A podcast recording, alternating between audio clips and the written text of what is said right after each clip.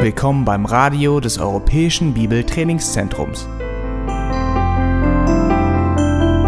Unser Anliegen ist, dass der folgende Vortrag Sie zum Dienst für unseren Herrn Jesus Christus ermutigt.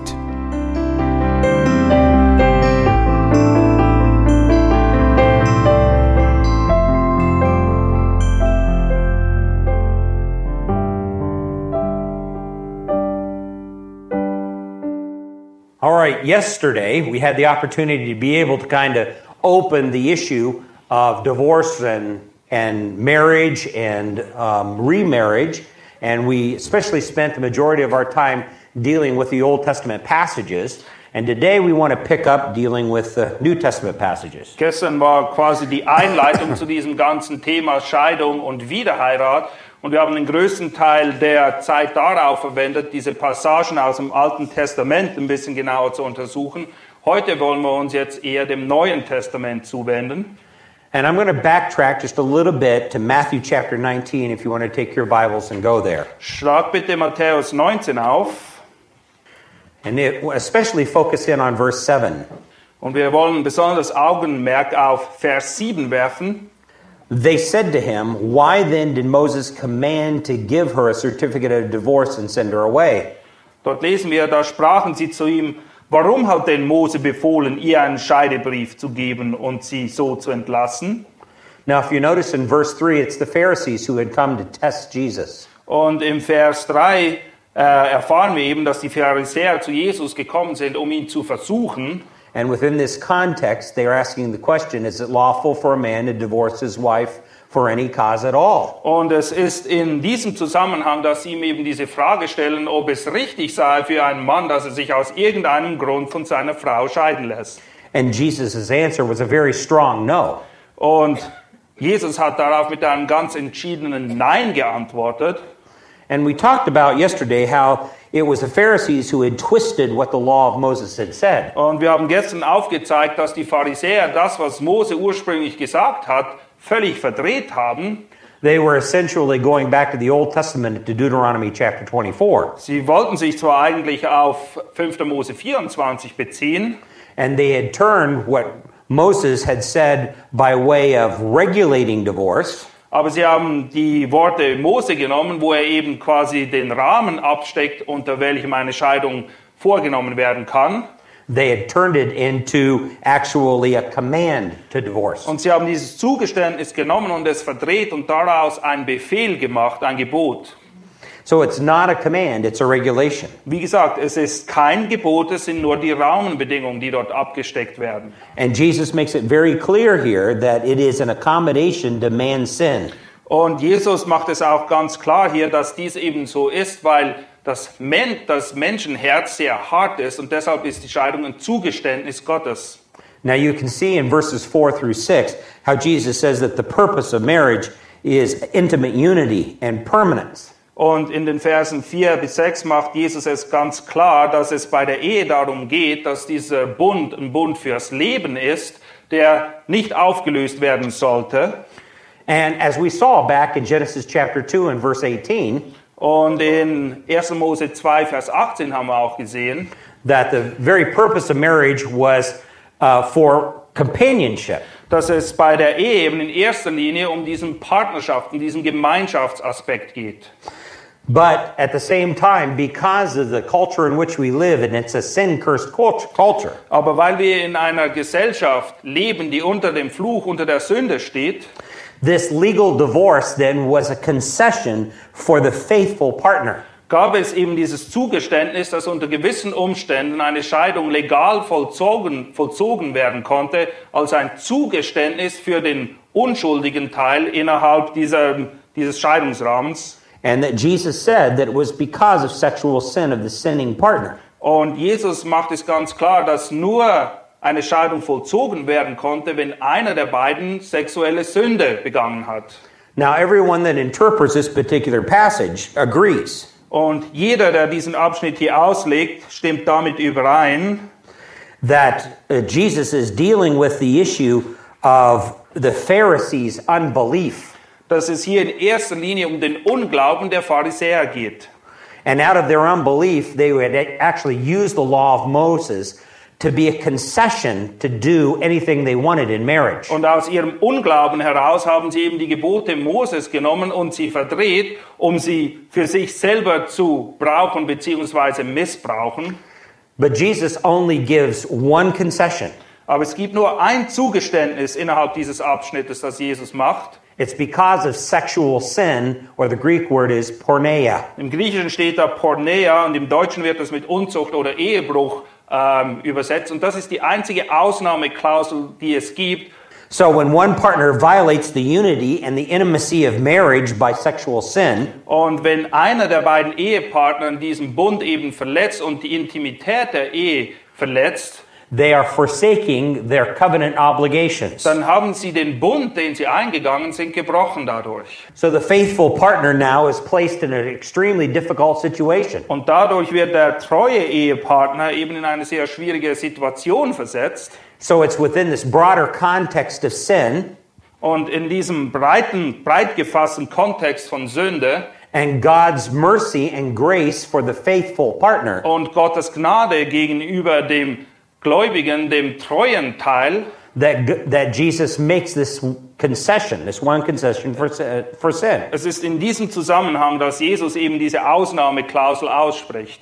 Now, this is a radical change of mercy going on here. Und das ist vom Gnadenstandpunkt aus gesehen eine sehr weitgreifende Veränderung hier, Because if you check back to Deuteronomy chapter 22 and verse 22, weil in 5. Mose 22, Vers 22 lesen wir, under the Old Testament economy, adultery or that type of sexual sin was punishable by death.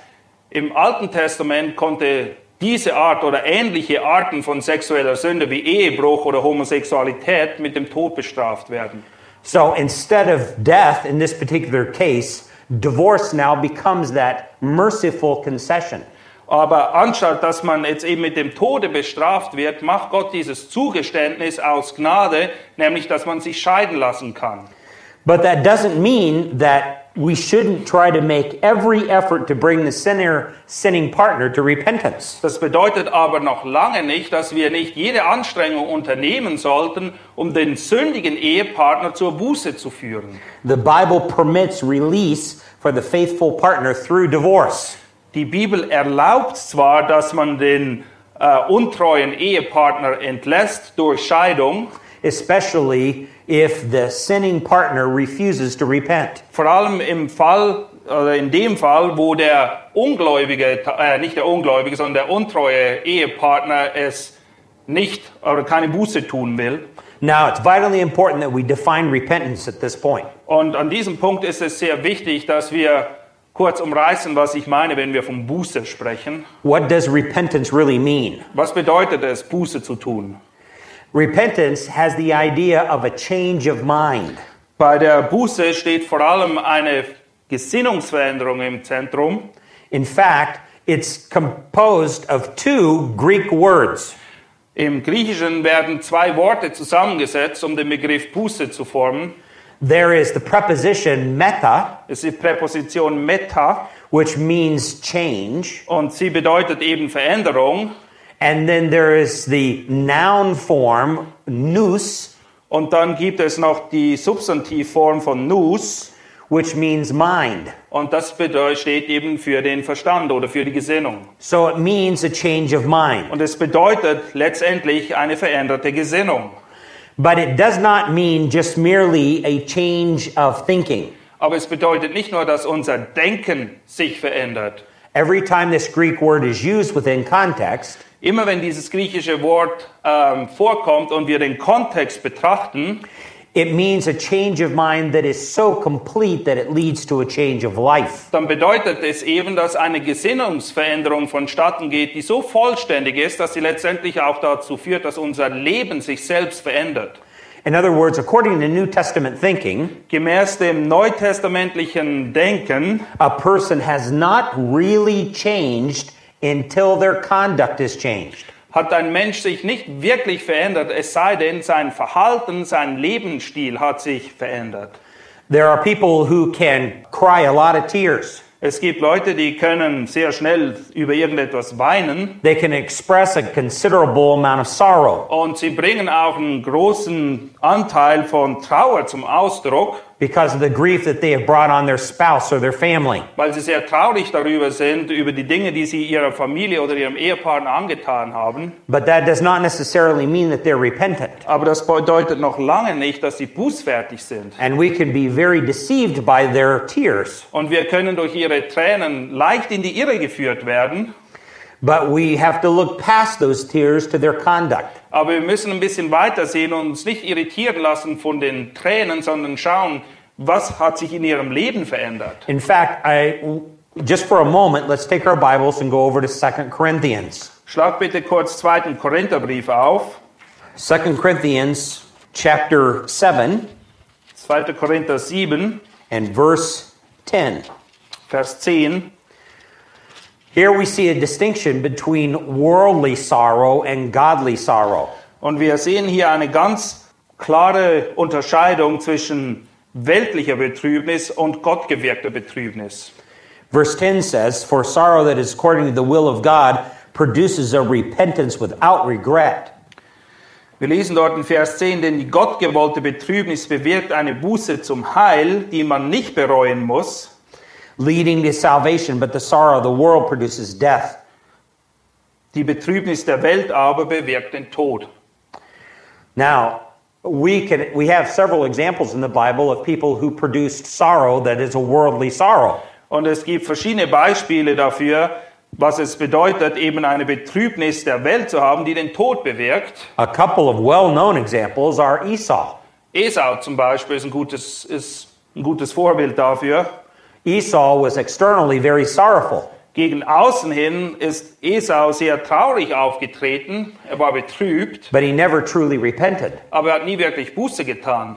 He was sorry that he gave up his birthright. Es hat ihm leid getan, dass er sein Erstgeburtsrecht verkauft hat. He saw all the things that he was losing, Und es war ihm bewusst geworden, was er dadurch alles verloren hatte. and he was extremely grieved, Und er war sehr traurig darüber, but he wasn't truly repentant. aber er hat nicht wirklich Buße darüber getan. Judas is another example. Judas ist ein weiteres Beispiel.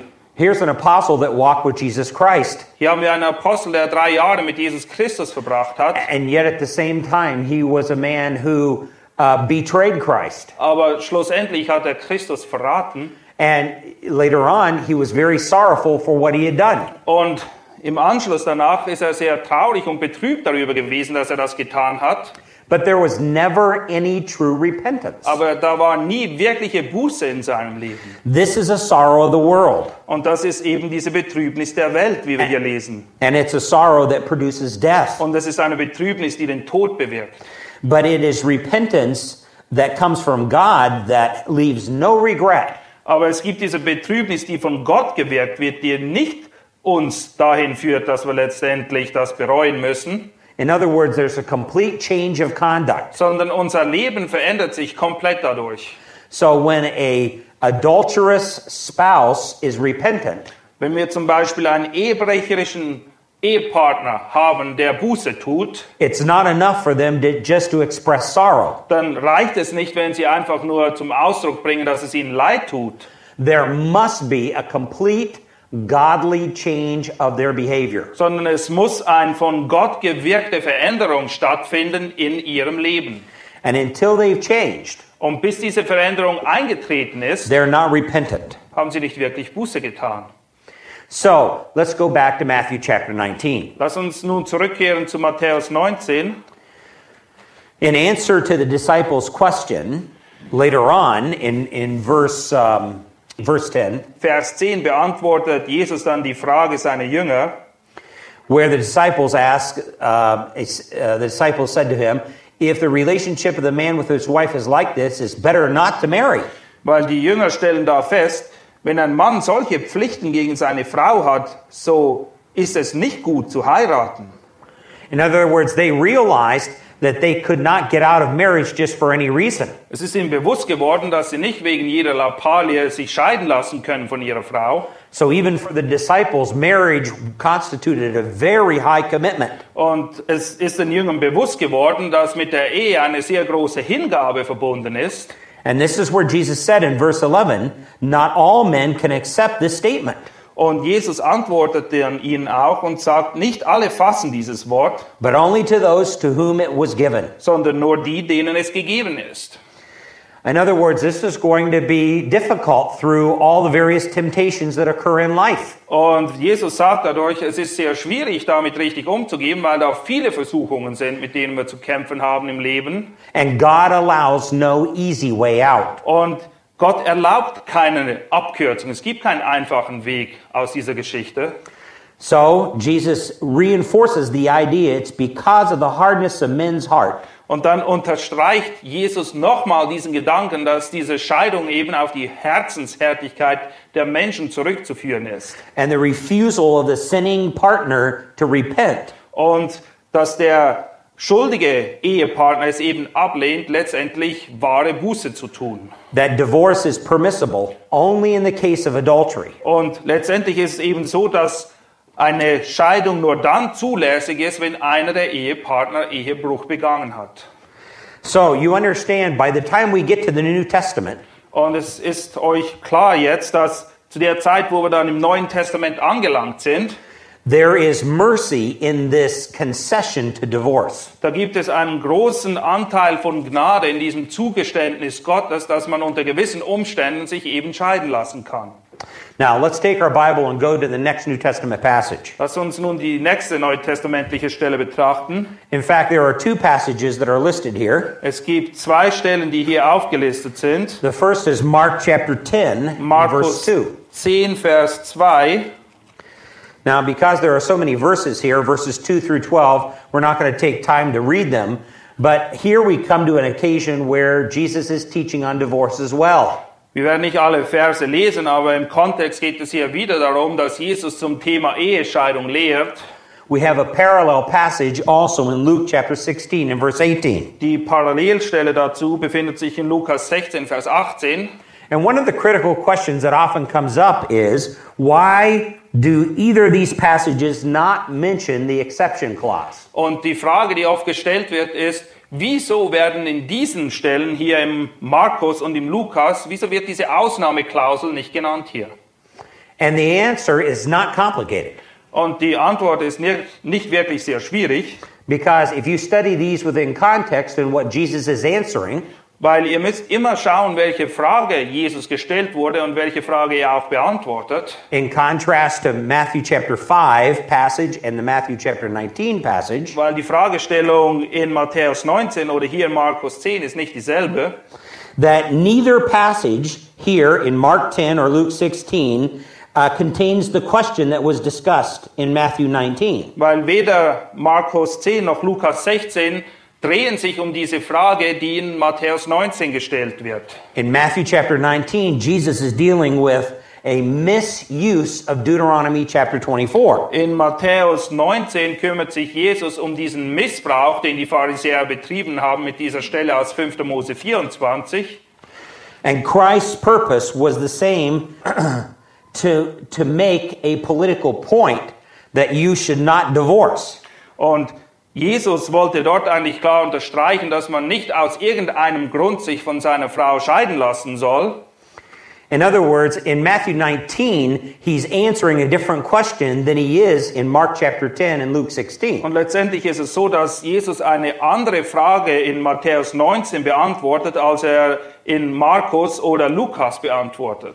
So in Matthew 5 and Matthew 19, it was necessary to include the clause not as an addition to God's law.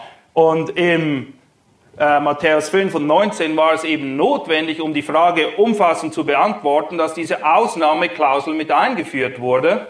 In fact, I want to quote to you a little section from the book The Family written by our pastor John MacArthur. Ich möchte euch hier ein kurzes Zitat vorlesen aus einem Buch, das äh, John MacArthur geschrieben hat zu dem Thema. He says, quoting, in Matthew chapter 5 and Matthew chapter 19, it was necessary to include the clause not as an addition to God's law, Er sagt, dass es in Matthäus 5 und 19 eben notwendig war, diese, diese Ausnahmeklausel mit hineinzunehmen, nicht als ein Zusatz zum Gesetz Gottes, but to reaffirm the original and correct the Pharisees' misrepresentation of God's law regarding adultery. sondern es ging da, dadurch eben richtigzustellen, was damals wirklich gemeint war mit der Passage aus 5. Mose 24 und dadurch dieses Missverständnis, das die Pharisäer verbreitet haben, zu korrigieren. He goes on and says, frequently in the New Testament, general statements are made that could, in their immediate context, be mistaken as absolute. Und er fährt dann fort und sagt, dass es im Neuen Testament häufig vorkommt, dass gewisse Aussagen gemacht werden, die im unmittelbaren Kontext vielleicht fehlinterpretiert werden könnten. But when seen in the broader context of full revelation, Aber wenn man sie dann im Gesamtkontext der biblischen Offenbarung sieht, they are recognized as an element within a larger sphere of truth. dann erkennt man, dass sie eben nur ein Baustein sind innerhalb dieses größeren Gebäudes, dieses Wahrheitsgebäudes, das hier erstellt wird. The exception clause, providing divorce on the grounds of adultery, fits into the body of truth. Und in diesem Sinne passt diese Ausnahmeklausel in Bezug auf Ehescheidung eben in das Gesamtbild der Wahrheit, wie es uns in der Bibel dargestellt wird. And God only needs to say something once in order to make it true. Und Gott muss etwas nur einmal sagen, damit es wahr ist. Let's take our Bibles and go to another passage. Lass uns eine andere Stelle betrachten. Let's go to 1 Corinthians chapter 7. 1. Korinther Kapitel 7. This is a very extensive passage on marriage and divorce. Das ist ein sehr langer Abschnitt, worin das Thema Ehe und Scheidung behandelt wird. And including that, the Apostle Paul also addresses the issue of remarriage. Und in diesem Zusammenhang beantwortet der Apostel Paulus auch die Frage von der Wiederheirat. Now understand, the Apostle Paul, if he had this view, could have said no divorce and no remarriage, period. Paulus hätte ganz einfach sagen können, okay, es gibt keine Scheidung und es gibt auch keine Wiederheirat, Punkt. But he didn't answer it simply that way. Aber er hat die Frage nicht so beantwortet. Uh, this is the second reason uh, permitting a divorce where an unbelieving mate does not desire to live with his or her believing spouse. Und dies ist quasi die zweite Ausnahmeklausel, die wir finden in Bezug auf eine legale Scheidung. Und hier ist es eben so, dass der ungläubige Teil es vorzieht, sich von seinem gläubigen Ehepartner zu trennen. Now follow along in your copy of the Word of God and we'll read verses 12 through 15. Wir lesen die Verse 12 bis 15. Den übrigen aber sage ich, nicht der Herr, wenn ein Bruder eine ungläubige Frau hat und diese ist einverstanden, bei ihm zu wohnen, so soll er sie nicht entlassen. Und eine Frau, die einen ungläubigen Mann hat, der einverstanden ist, bei ihr zu wohnen, soll ihn nicht entlassen, nicht verlassen. Denn der ungläubige Mann ist geheiligt durch die Frau und die ungläubige Frau ist geheiligt durch den Mann. Sonst wären ja eure Kinder unrein, nun aber sind sie heilig. Wenn sich aber der Ungläubige scheiden will, so scheide er sich. Der Bruder oder die Schwester ist in solchen Fällen nicht gebunden, in Frieden aber hat uns Gott berufen. Now let's take a look at this passage in its more immediate context. Lasst uns diesen Abschnitt mal im unmittelbaren Kontext betrachten. In verses 1 through 5, the Apostle Paul's addressing the marriage bed. In Versen 1 bis 5 ähm, beantwortet der Apostel Paulus Fragen zum Ehebett oder zur Reinheit innerhalb der Ehe.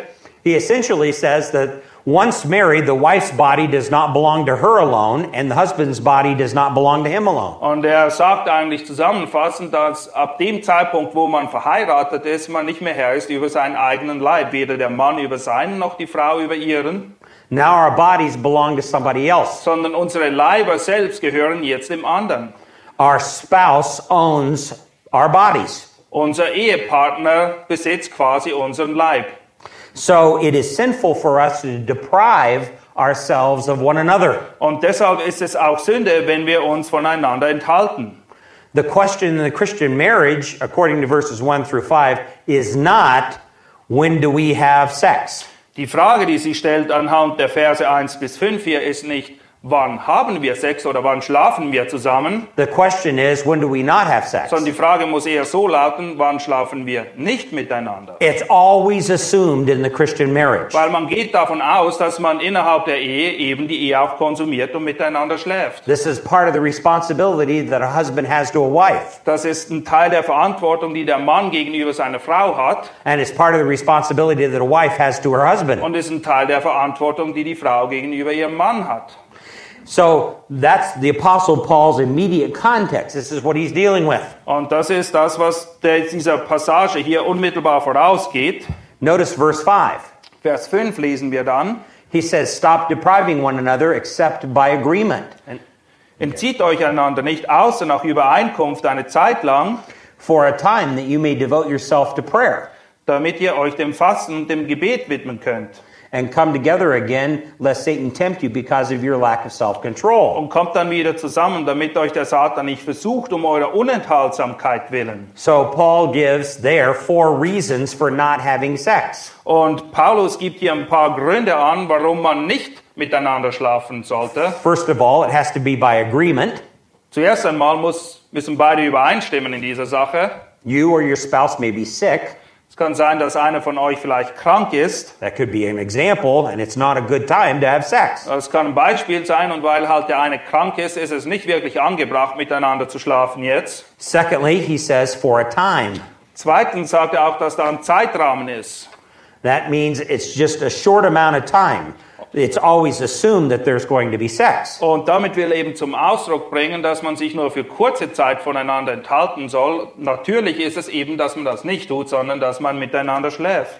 Thirdly, he says, so that you may devote yourself to prayer. Und drittens, der dritte Grund, den er nennt, ist, wir sollen uns enthalten, damit wir uns mehr dem Gebet widmen können. Now, how many couples do you know of, rather than having sex, commit that particular time to prayer? Wie viele Ehepaare kennt ihr, die auf Beischlaf verzichten, um mehr Zeit zu haben, um zu beten? Paul said that's a, a legitimate excuse. Paulus sagt aber, dass das ein legitimer Grund ist, eben nicht miteinander zu schlafen. But then he immediately warns, come together again, lest Satan tempt you because of your lack of self control. Aber unmittelbar darauf spricht er dann eine Warnung aus und sagt, macht das nicht zu lange, weil sonst werdet ihr nämlich fallen, weil ihr euch nicht voneinander enthalten könnt.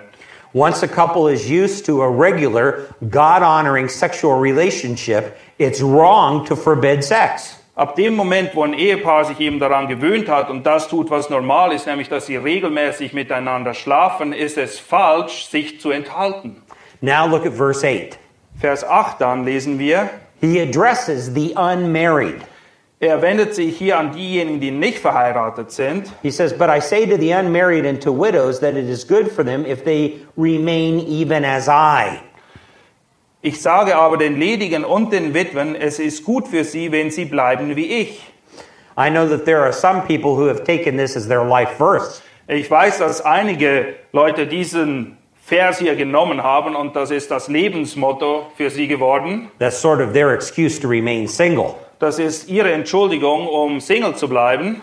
But it's a very poor life verse. Aber das ist kein gutes Lebensmotto, würde ich sagen. The reason why Paul is saying this is because if you look in verse 26, Wenn du Vers 26 liest, dann wirst du verstehen, warum Paulus dies sagt. he is saying this within the context of this present distress. Er sagt das nämlich im Zusammenhang mit gewissen Widerwärtigkeiten, die gerade in dem Moment sich zugetragen haben. So he says, It is good in view of this present distress that is good for a man to remain as he is. Wir lesen dort nämlich Vers 26, so halte ich nun um der gegenwärtigen Not willen das für richtig, dass es für einen Mann, Menschen gut ist, so zu bleiben, wie er ist.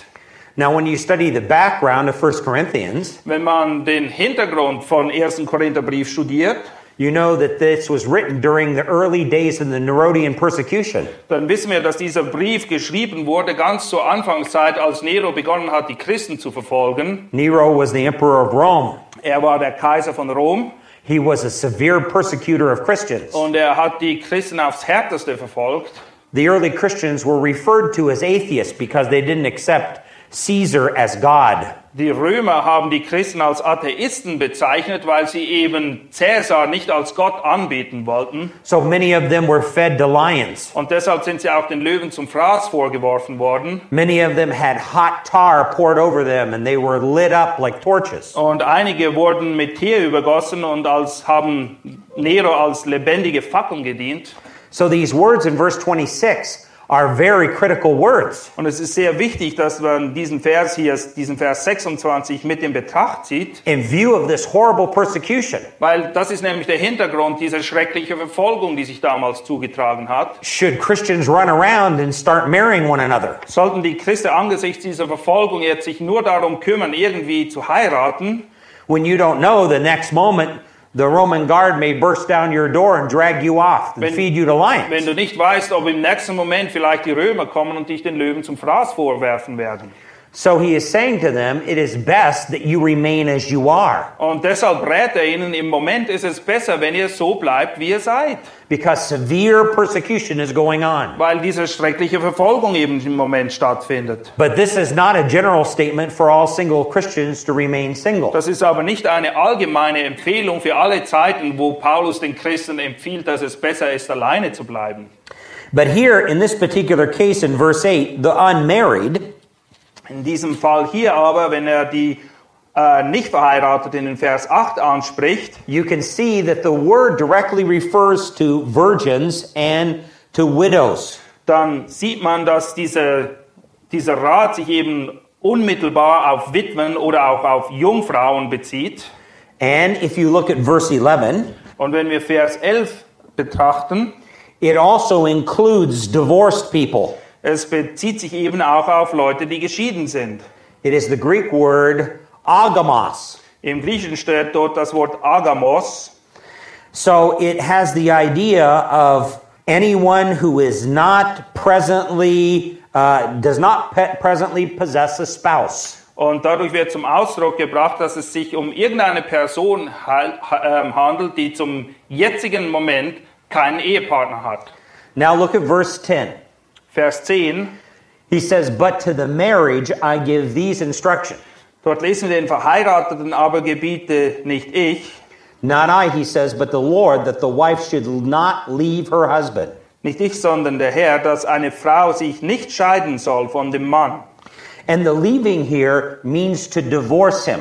Und wenn es hier heißt, eben den Mann verlassen, dann ist damit gemeint, sich scheiden lassen.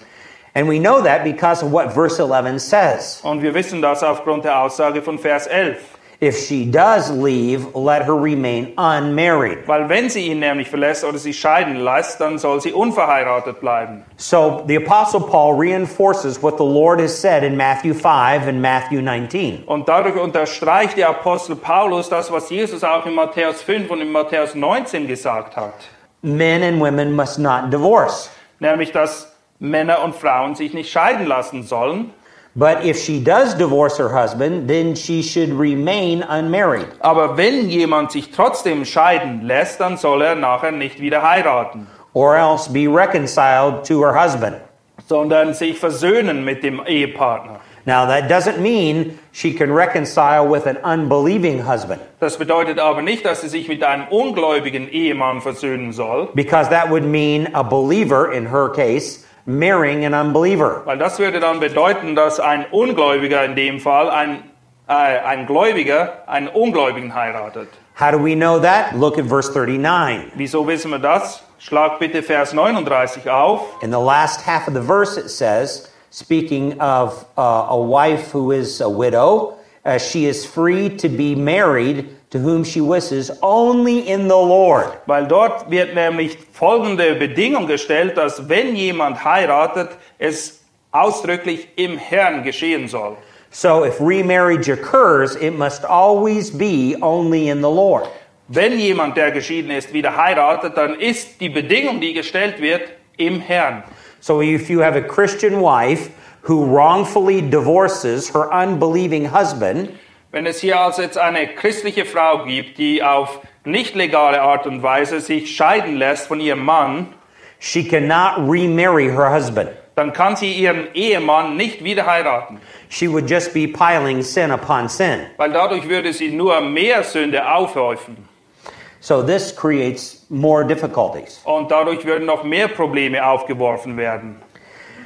Uh, Paul now gives instructions in marriages where only one partner is a believer. Und Paulus fährt dann fort, Anweisungen zu geben, wie man verfahren soll, wenn innerhalb einer Ehe nur ein Ehepartner gläubig ist. Let's go back to verse 11. Gehen wir zurück zu Vers 11.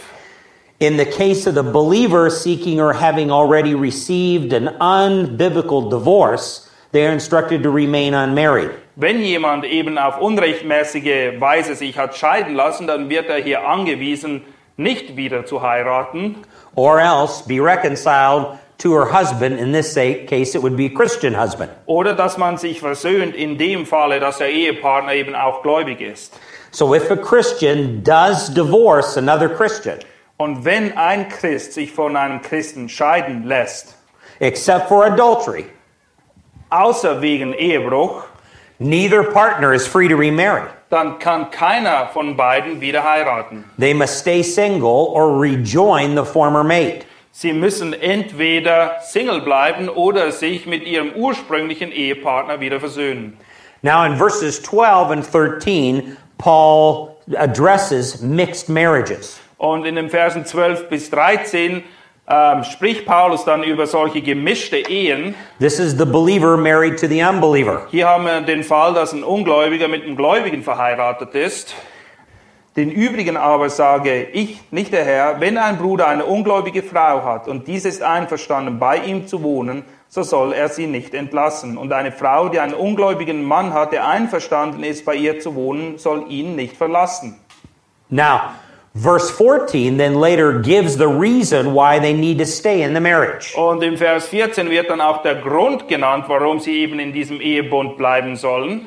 Because for the Christian, it fulfills their covenantal obligation. Weil für den Christ wird dadurch dieses, dieses Bündnis aufrechterhalten. Which brings us now to verse 15. Und das führt oder leitet uns über dann zu Vers 15. Wenn sich aber der Ungläubige scheiden will, so scheide er sich. Der Bruder oder die Schwester ist in solchen Fällen nicht gebunden, in Frieden aber hat uns Gott berufen.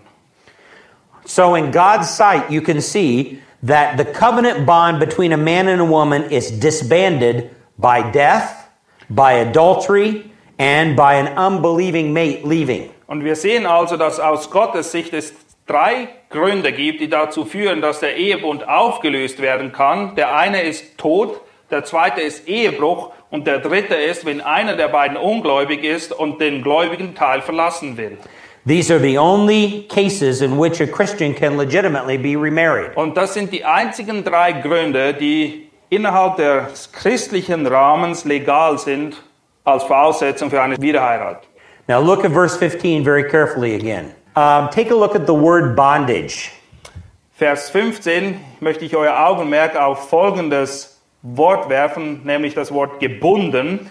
So it says that if the unbelieving spouse leaves, the believing spouse is not under bondage. Es heißt hier nämlich, dass wenn der ungläubige Teil den gläubigen Teil verlassen will, dieser nicht gebunden ist. The question is, what does that mean? Die Frage, die wir uns stellen müssen, was bedeutet das gebunden sein? It's obvious that the Apostle Paul says that there is some freedom there. Es ist offensichtlich, dass der Paulus hier von einem gewissen Maß Freiheit spricht, Anytime someone is released from bondage, they're free. weil sobald jemand losgebunden wird, ist er in der Regel frei. But we find out the meaning of the word in verse 39. Die wahre Bedeutung dieses Wortes wird uns jedoch erst dann klar, wenn wir Vers 39 lesen. It's the same Greek terminology. Es ist genau derselbe griechische Begriff, der hier benutzt wird. Paul says, a wife is bound as long as her husband lives. Wir lesen dort nämlich, eine Frau ist durch das Gesetz gebunden, solange ihr Mann lebt. But if her husband is dead, she is free to be married to whom she wishes only in the Lord. Wenn aber ihr Mann entschlafen ist, so ist sie frei, sich zu verheiraten, mit wem sie will, doch nur im Herrn. So bondage means, or being freed from this bondage, means that they are free to remarry. Und wenn jemand eben aus dieser Gebundenheit befreit wird, bedeutet das, wie wir sehen in Vers 39, dass man frei ist, wieder zu heiraten. Now, why is this the case? Wieso ist dem so? Because God has called us to live in peace, verse 15 says. Weil Gott uns eben dazu berufen hat, in Frieden zu leben, wie wir das in Vers 15 gelesen haben, Divorce is allowed and may actually be preferable in some circumstances where an unbelieving spouse wants to leave. unter gewissen Umständen ist Ehescheidung nicht nur erlaubt, sondern vielleicht auch zu bevorzugen, vor allem dann, wenn eben der ungläubige Teil den gläubigen Teil verlassen will. Let's say, for instance, you have a Christian man coming to your church, She's, he's married to his Christian wife. Gehen wir mal davon aus, dass da ein Mann ist, der mit seiner Frau verheiratet ist, beide sind Christen, Uh, he wants to divorce her, und er möchte sich von ihr scheiden lassen. and there's no good reason for him to divorce her. Aber es gibt keinen wirklichen Grund, sich von ihr scheiden zu lassen. So the leadership of your church begins to work with this man. Und jetzt ist die Gemeindeleitung darauf aus, mit diesem Mann zu arbeiten. Yet he is very, very resolute in his direction. Aber er hat sich entschieden, wirklich sich scheiden zu lassen. So eventually, the le- church leadership should walk this man through Matthew 18. Und wenn dieser Mann wirklich darauf besteht, sich scheiden zu lassen, wäre eigentlich die Gemeindeleitung dazu verpflichtet, gemäß Matthäus 18 Gemeindezucht zu üben. First, they have to confront him personally. Zuerst muss man ihn eins zu eins persönlich konfrontieren. Then they need to bring two or three others along and confront him about this particular sin. Und wenn das nicht wirkt, dann soll man zwei Zeugen mitnehmen und ihn nochmal konfrontieren. And if he still doesn't repent, they need to bring it before the church. Und wenn er immer noch nicht Buße tun will, dann muss man es der ganzen Gemeinde vortragen. And then if there is no repentance, then they are to treat him like an unbeliever. Und wenn er dann immer noch nicht Buße tun will, dann sollen wir ihn als einen Zöllner und Heiden betrachten. No matter how much he professes to be a Christian, Es spielt keine Rolle, wie, vor- wie stark oder wie sehr er vorgibt, ein Christ zu sein. the Bible's very clear that the church must treat him like an unbeliever. Es ist ganz offensichtlich gemäß Matthäus 18, dass wir so jemanden als ungläubig betrachten sollen. Once the church has acted and declared him to be an unbeliever, Und wenn das dann innerhalb der Gemeinde vollzogen worden ist und er als Ungläubiger, als Heide betrachtet wird, 1 Corinthians 7:15 kicks in for the Christian wife. Dann kommt eben 1. Korinther 7,15 zum Tragen für seine christliche Frau. This unbelieving spouse, no matter how much he professes to be a believer, now must be allowed to leave. Dieser ungläubige Mann, egal ob er nun vorgibt, Christ zu sein oder nicht, ihm muss es erlaubt sein, seine gläubige Frau zu verlassen, wenn er sich dazu entscheidet. One of the worst things that she could do is try to hold on to him. Etwas vom Schlimmsten, was sie vielleicht machen könnte, ist, wenn sie versuchen würde, um jeden Preis ihn festzuhalten. That will cause unnecessary stress and strife within the home. Das würde nur zu unnöti- unnötigen Streitereien innerhalb des Heims führen. So, this particular phrase at the end of verse 15 is critical. Und deshalb ist dieser Satz hier, dieser Vers oder das Ende von Vers 15 sehr wichtig diesbezüglich. God is called us to live in peace. Gott hat uns dazu berufen, in Frieden zu leben. When an unbeliever desires to leave, Wenn ein Ungläubiger es vorzieht, den gläubigen Teil zu verlassen, trying to keep him or her in the marriage may only create greater tension and conflict. dann würde der Versuch, diesen, naja, mit allen Mitteln versuchen, in der Ehe zu halten, vielleicht nur dazu führen, dass die Konflikte wirklich eskalieren würden. Now, the implication for remarriage now comes from Romans chapter 7, verses 2 and 3. Wenn es um Wiederheirat geht, dann müssen wir uns zu Römer 7 wenden, und zwar Römer 7, die Verse 2 bis 3. This is where a widow or a widower is given permission to remarry in the case of the death of the partner. Dort wird nämlich einem Witwer oder einer Witwe zugestanden, unter diesen Umständen sich wieder zu verheiraten, So the believer now is not under bondage. weil der Gläubige eben nicht mehr gebunden ist. Now, however, this brings us back to 1 Corinthians 7 and verse 16. It Aber jetzt müssen wir wieder 1. Korinther 7, Vers 16 betrachten. says, For how do you know, O wife, whether you will save your husband? Dort lesen wir, denn was weißt du, Frau, ob du den Mann retten kannst? Or how do you know, O husband, whether or not you will save your wife? Oder was weißt du, Mann, ob du die Frau retten kannst? So if the unbelieving spouse wants to continue to live with the believing spouse, Wenn also der ungläubige Ehepartner es vorzieht, mit dem gläubigen Ehepartner weiter zusammenzuleben, the believing spouse must continue to live with the unbelieving spouse in order to reach them in terms of salvation. dann ist der gläubige Ehepartner dazu aufgefordert, weiterhin mit seinem ungläubigen Ehepartner zusammenzuleben, weil die Chance besteht, dass er dadurch errettet wird. So they are God's appointed missionaries to that individual. Sie sind quasi Gottes spezielle Missionare, die den Auftrag haben, ihren eigenen Ehepartner zu erreichen. This brings us now to verses 17 through 24. Und das führt uns jetzt zu den Versen 17 bis 24. Now, a lot of commentators do not think this has anything to do with divorce and remarriage. Viele Kommentatoren gehen davon aus, dass dieser Abschnitt nichts mit dem Thema Scheidung und Wiederheirat zu tun hat.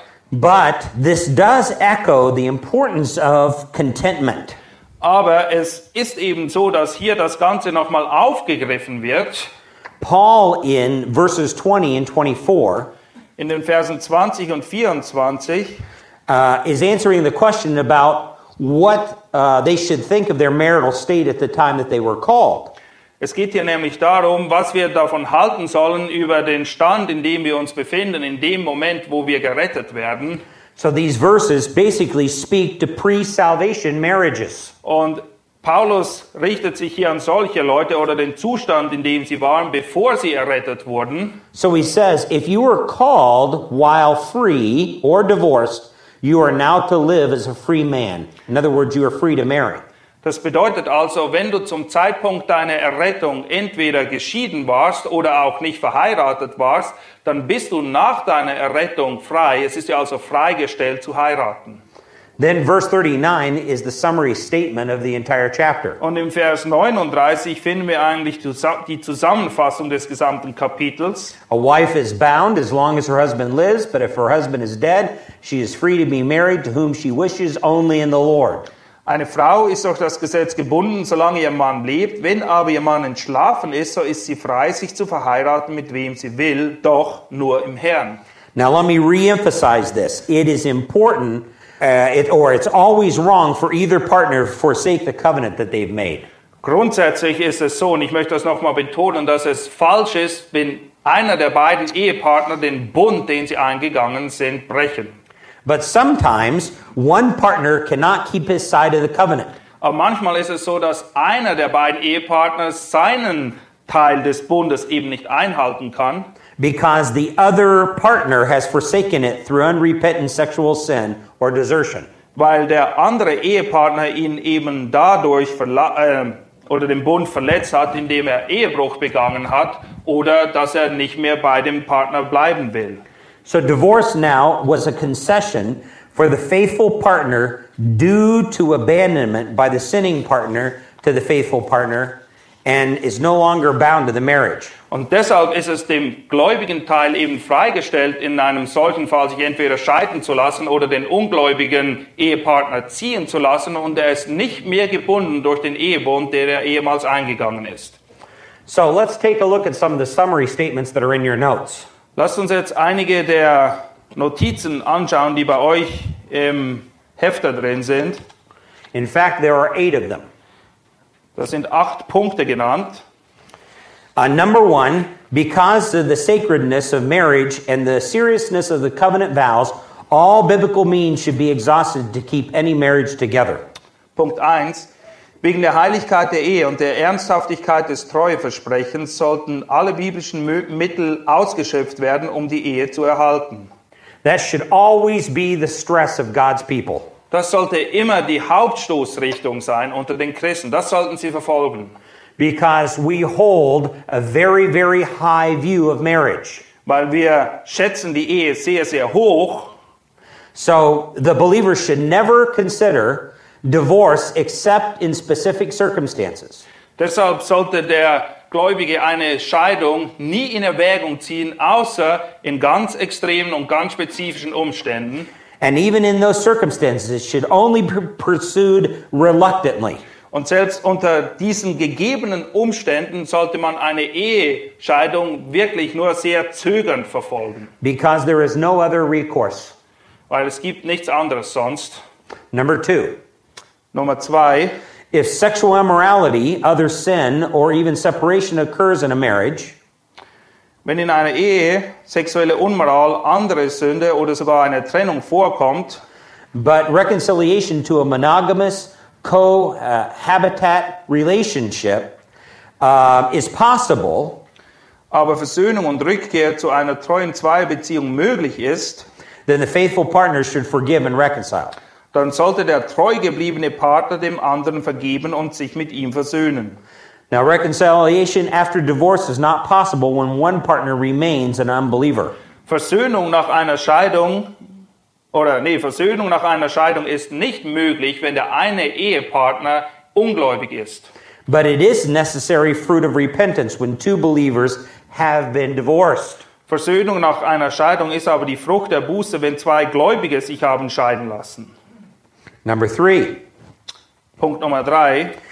if the unbeliever leaves the marital relationship permanently but is not willing to file for divorce, perhaps because of lifestyle, Wenn ein Ungläubiger seinen Ehepartner endgültig verlässt, aber nicht bereit ist, die Scheidung einzureichen, we- sei es wegen seines Lebensstils uh, irresponsibility, or to any monetary obligations, then the believer is in an impossible situation. aus Verantwortungslosigkeit oder um finanziellen Verpflichtungen zu vermeiden, dann befindet sich der gläubige Partner in der unerträglichen Situation, It's a situation of having legal and moral obligations that he or she cannot fulfill. dass er rechtliche, moralische Verpflichtungen hat, die er nicht erfüllen kann, Because the brother and sister is not under bondage in such circumstances. da der Bruder oder die Schwester in solchen Fällen nicht gebunden ist. And there is therefore uh, no longer obligated to remain married. und darum nicht länger verpflichtet ist, verheiratet zu bleiben.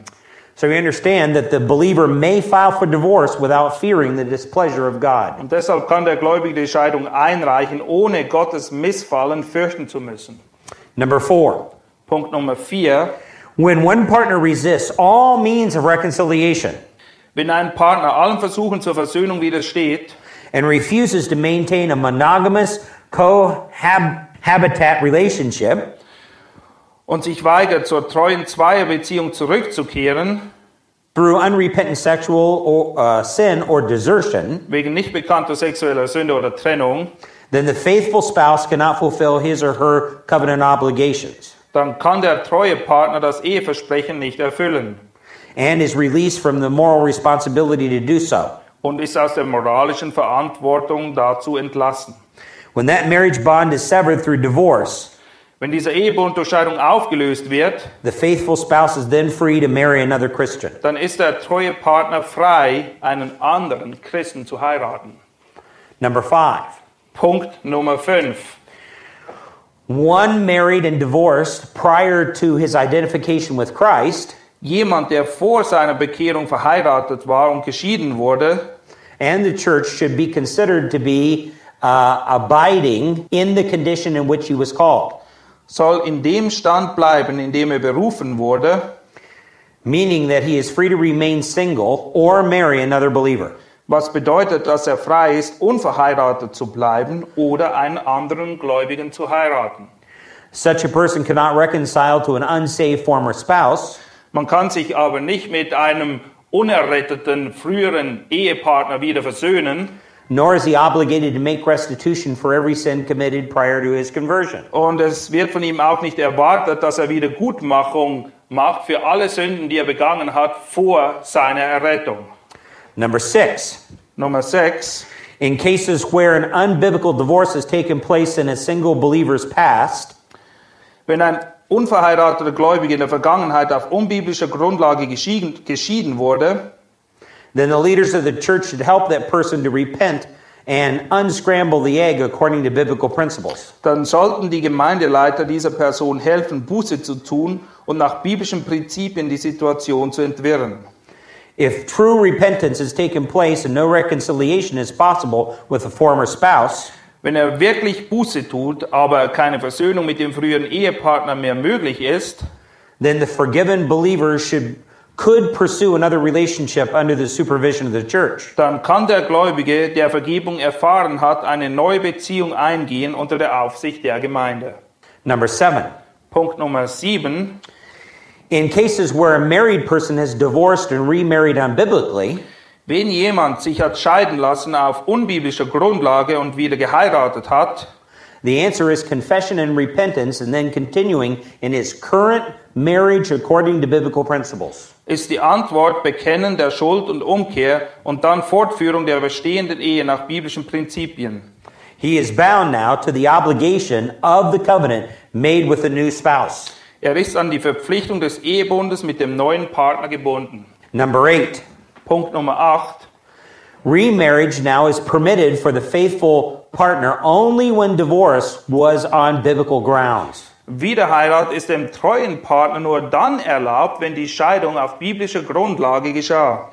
In fact, the purpose for a biblical divorce is to make clear that the faithful partner is free to remarry, but only in the Lord. Tatsache ist, dass eine biblische Scheidung den Zweck hat, deutlich zu machen, dass der treue Partner frei ist, wieder zu heiraten, aber eben nur im Herrn.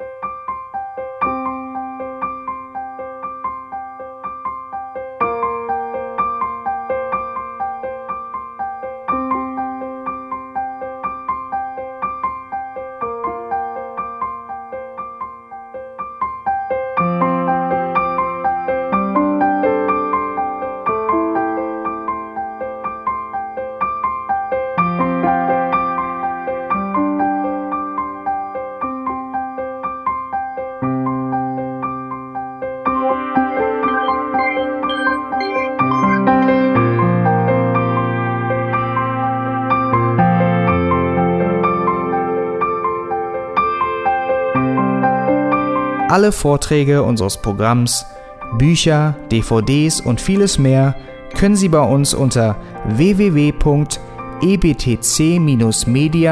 www.ebtc-media.org erhalten.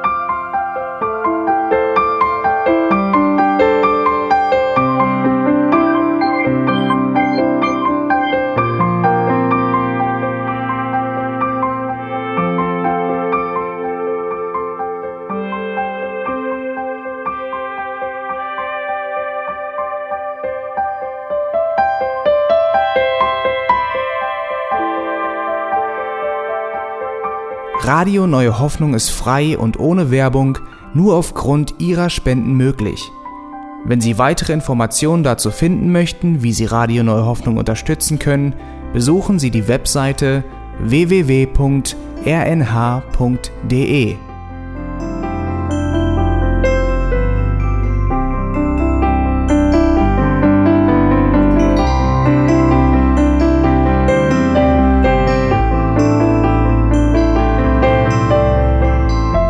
Die Sendezeiten des E EBTC sind Montag, Mittwoch, Freitag und Samstag jeweils von 10 bis 11 Uhr.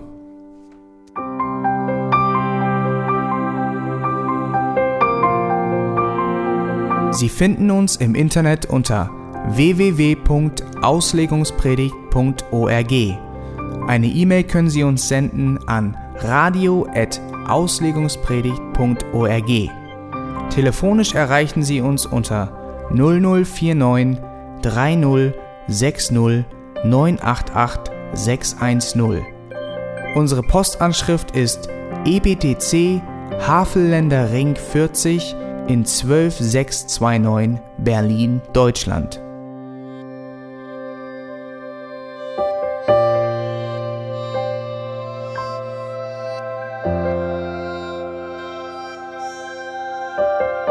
E